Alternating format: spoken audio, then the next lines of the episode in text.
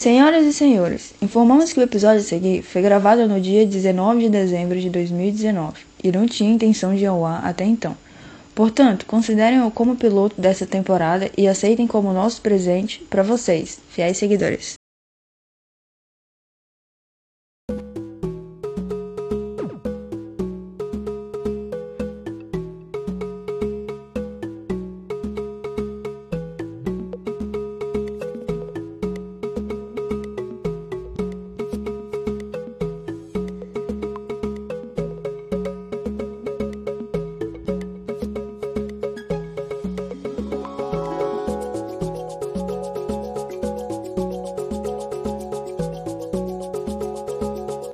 Dia, boa tarde, boa noite. Sim, enfim, Tag Team no ar. Meu nome é Henrique. Meu nome é Anderson e estamos de volta num modelo. seguindo o nosso modelo de especiais, de assuntos mais gerais, mas hoje falando da década, né, né Henrique? Exatamente, é.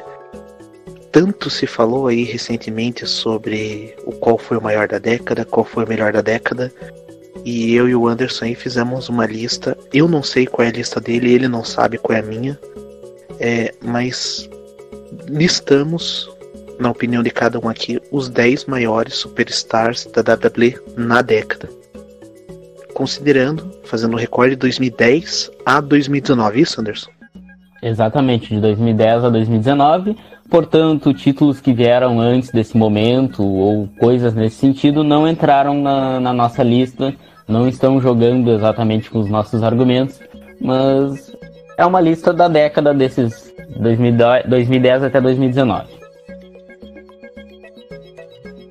É isso aí, então sem mais delongas, bora!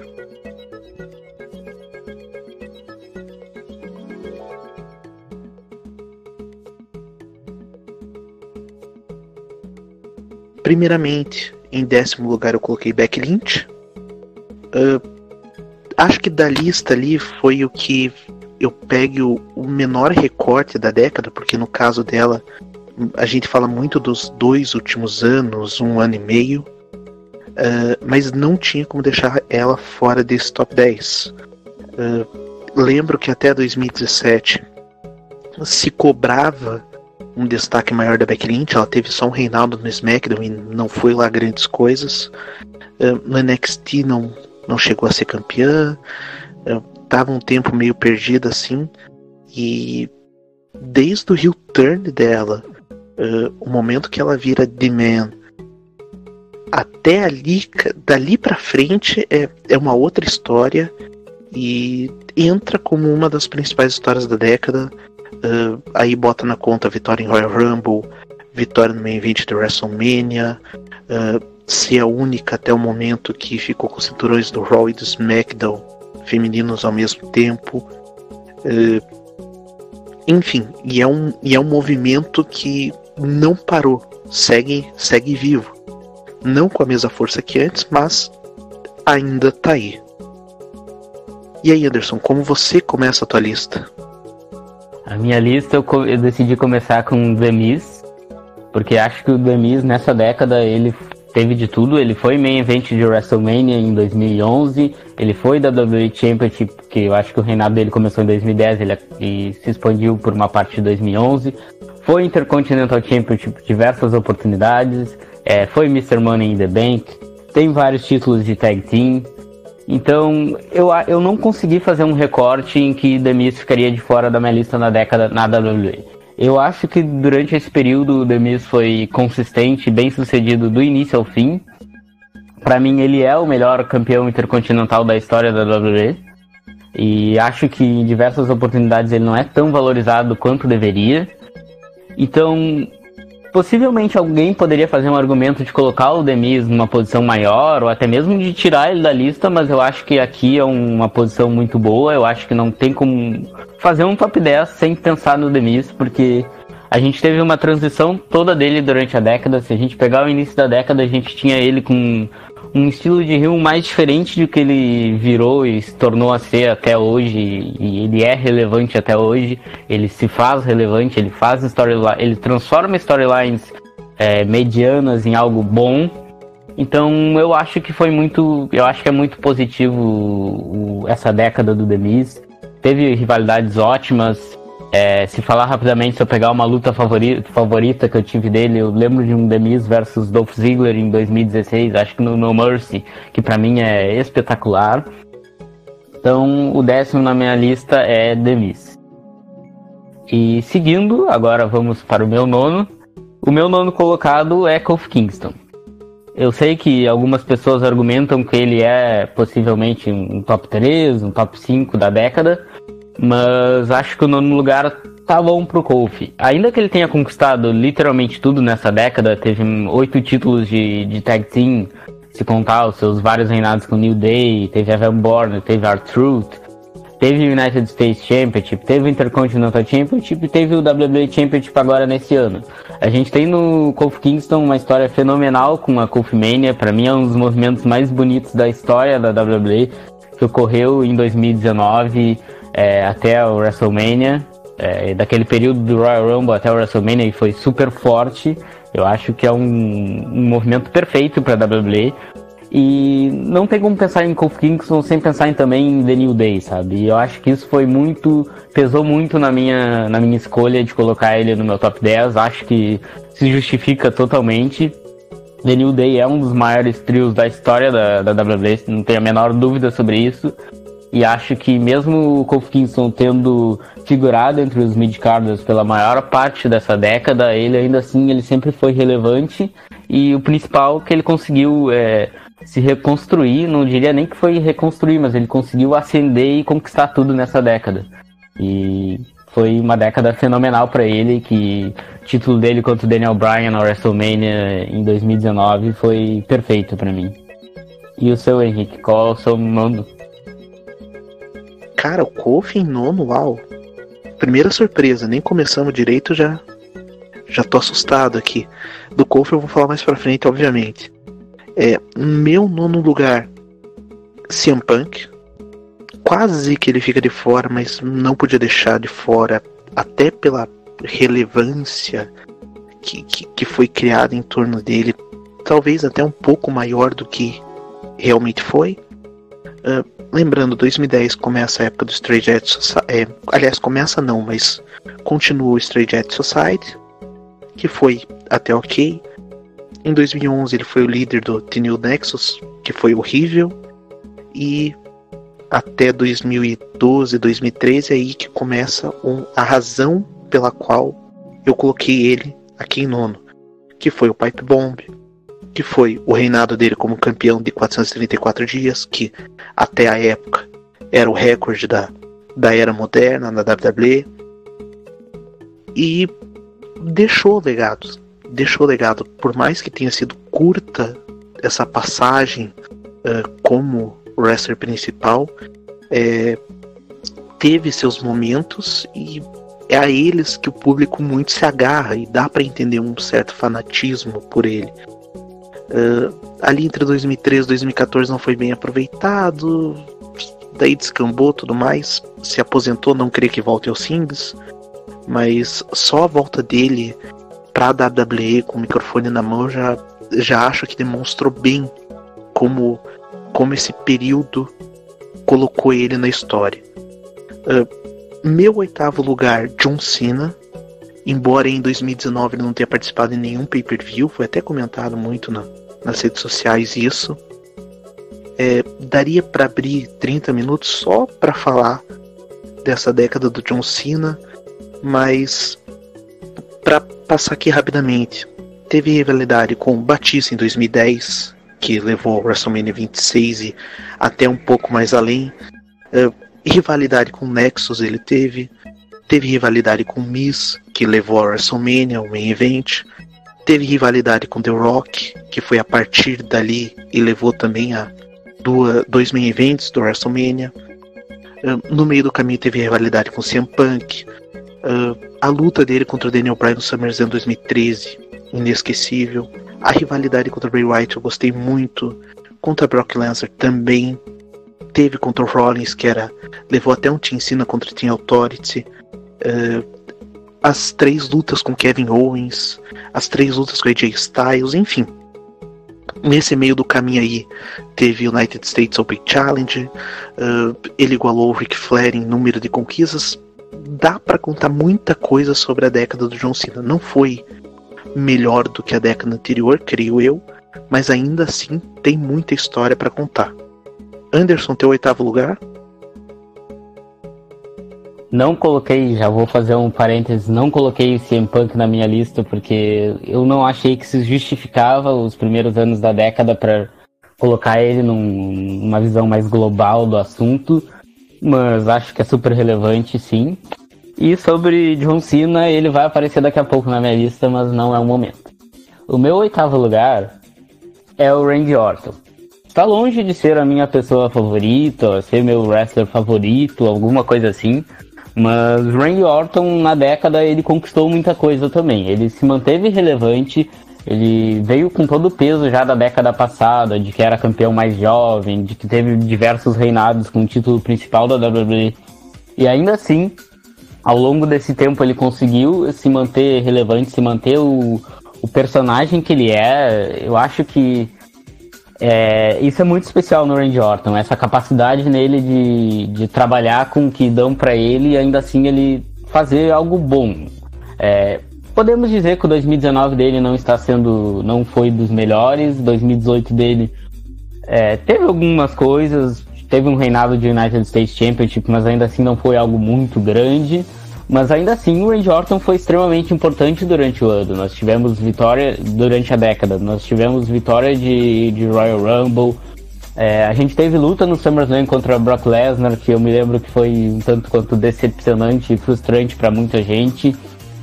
A gente teve ele como Tag Team Championship é, na época de que ele teve aquela rivalidade com a Wyatt Family. E algo, a gente teve ele como WWE Champion em 2017, se eu não me engano. Então, tipo, tem muitas histórias contando a favor do Randy Orton e eu não consegui de maneira alguma pensar na década sem pensar em Randy Orton. Até porque um dos momentos muito marcantes para mim é justamente na época de final de The Shield, Evolution, aquela coisa que tava aquela rivalidade de volta e aquela luta entre The Shield versus Evolution. A do Extreme Rules é a minha favorita em 2014, se eu não me engano, eu acho extremamente genial. E Randy Orton, para mim, se justifica totalmente para ele estar tá nessa lista. Já o meu sétimo lugar é alguém que já apareceu na lista do Henrique, é a Becky Lynch. É, não vou falar muito de conquistas, mas eu acho a Becky Lynch extremamente revolucionária para a divisão feminina da WWE. Ela é a maneira como ela consegue é, conseguiu é, se tornar é, tão importante quanto ela se tornou chegou ao patamar de wrestler mais importante da companhia e não tenho a menor dúvidas em 2019. A sua campanha de The Man foi extremamente é, foi e é, porque até hoje ela se utiliza disso, extremamente relevante para ela. É, a Becky Lynch foi a cara de uma divisão feminina no início do SmackDown é, Plus Brand Split SmackDown Live na época de 2016 e para mim aquele ali foi o melhor momento do SmackDown assim que a Brand Split começou para mim. Aquilo ali foi o melhor momento do SmackDown, era ela como campeã. E a Becky Lynch se tornou ficou como o Henrique disse, meio afastada, o público queria sempre quis mais dela entre 2017 mais início de 2018, mas ainda assim ela conseguiu é, crescer novamente e para mim ela é revolucionária na WWE, porque foi main event de WrestleMania junto com Charlotte Flair e Ronda Rousey e ela foi o primeiro main event feminino da história e ela conquistou isso e todo mundo estava na torcida por ela. Para mim não, não tem como pensar em top 10 e não pensar em Becky Lynch. Muito revolucionária. E Henrique, quem é o seu sétimo? Se fosse um top 11 eu botava Randy Orton. Eu não tenho dúvidas quanto a isso. Foi o último nome que eu cortei dessa lista aí. Meu sétimo lugar, Charlotte Flair. Obviamente, não tem como negar 10 títulos mundiais, além do título do NXT. E as lutas também. Acho que não, não tem muito a acrescentar. Quem viu sabe. Uh, Triple Threat no WrestleMania 32. Uh, daquelas lutas ali entre Charlotte e Sasha que ficaram trocando de cinturão constantemente no Raw. Uh, talvez a melhor delas ali foi a False Count Anywhere. Uh, contra Asuka no WrestleMania 34 também foi maravilhoso. TLC contra Beck Asuka. Uh, o Evolution talvez seja melhor. Uma das cinco melhores lutas da década e a melhor luta feminina da década. Que foi contra a Becky Lynch, uma Last Woman. É, Last Woman Standing. Uh, esteve no main event do WrestleMania 35. Uh, sabe usar o microfone como poucos ali na, na empresa. É, enfim, é outra também que, que conseguiu escrever uma história muito interessante uh, nessa década, e não dá nem para dizer década, porque foi um período muito menor, acho que foi questão aí de cinco anos. É, então, realmente, é, para mim, o maior nome feminino da década. E também, assim como a Becky Lynch, não poderia estar de fora do top 10. Meu sexto lugar, em compensação, é Roman Reigns. Hum, aqui é tanto pelo bem quanto pelo mal, porque teve a época do The Shield. O, o auge ali, acho que dele foi o Royal Rumble 2014, quando ele bateu o recorde de eliminações em uma em uma Royal Rumble match apenas. É, ali ele poderia até ter ganho. Não sei até hoje por que, que não deram essa vitória para ele. Se a própria luta o construiu. E daí, quando a WWE perdeu, digamos ali, o, o embalo, resolveu forçar o Reigns e aí, enfim, foi. Uh, não foi querido pelo público, mas não dá para negar que fez história. Tanto é que foi main event de quatro WrestleMania seguidas, é, ganhou tudo que é título, ganhou o título de Tag Team, United States Intercontinental Championship, uh, ganhou o título universal, ganhou. Ah, enfim. Foi, foi Grand Slam, foi Triple Crown, é, tem, tem no cartel já vitória contra John Cena, vitória contra Triple H, vitória contra Undertaker em WrestleMania. É, só dois fizeram isso, o outro vocês sabem quem é. Então foi construída uma história principalmente ali na segunda metade, mas não dá para desconsiderar também a época de Shield, que também foi importante até para construção do personagem, não só dele, como Seth Rollins e Dean Ambrose. E já adianto que dos três do The Shield foi o único que eu coloquei no top 10. Dean Ambrose, infelizmente, não fez história na WWE, foi um potencial desperdiçado. E Seth Rollins ainda acho que não seja top 10 da década. Não consigo vê-lo assim. Anderson, teu sexto lugar. Eu acho que isso vai parecer que a gente combinou, mas eu já aviso que não. Porque o meu sexto lugar é justamente Seth Rollins. Eu não consegui pensar num top 10 sem incluir o Seth Rollins. Na minha opinião, por mais que esteja esteja envolvido em diversas confusões ultimamente nas redes sociais é, e tudo mais, eu acho que o Seth Rollins se justifica. Ele conquistou tudo que a gente poderia imaginar. Foi WWE Champion, foi Universal Championship, foi Intercontinental Champion, foi United States Champion, foi Tag Team Champion. Então, eu acho que o Seth Rollins se justifica. Foi Mr. Money in the Bank e para mim ele tem algo que contou muito a favor dele no, no meu nos meus prós e contras, que foi o fato de que para mim o Money in the Bank do casting do Seth Rollins para mim foi o maior da história da WWE. Eu acho simplesmente é, genial é, todo aquele momento no final do main event da WrestleMania 31. E eu acho que os reinados do Rollins se justificam. Eu acho que o primeiro reinado dele estava num estava seguindo perfeitamente como deveria até a lesão que ele teve e aí depois disso é, foi um pouquinho complicado porque teve aquele período de adaptação porque ele saiu como o maior rio da companhia e aí ia voltar como rio como face voltou como rio tornou face e aí seguiu seguiu daquele jeito e até que é, o público passou a não gostar tanto dele pareceu que ele era forçado então o Seth Rollins tem muita história nessa década. Teve os momentos de The Shield que também conta para mim. E não vou parafrasear o Henrique, mas eu só coloquei dois de The Shield na minha lista. Roman Reigns vai aparecer bem depois aqui. Mas é uma discussão que leva muito tempo pensar em quem foi maior na década entre Seth Rollins e Roman Reigns. Eu acabei optando por Roman Reigns e explico depois, depois o porquê, mas eu acho que Seth Rollins ainda assim foi a maneira como essa década foi para ele foi muito positiva. Teve diversas lutas que foram extremamente ótimas e é, teve uma luta com o AJ Styles agora em 2019 no, no Money in the Bank, que eu me lembro que algumas pessoas não gostaram, mas para mim foi muito boa. Então, teve vários momentos, não foi o que faltou e eu achei que merecia estar aqui. E agora entrando no meu top 5,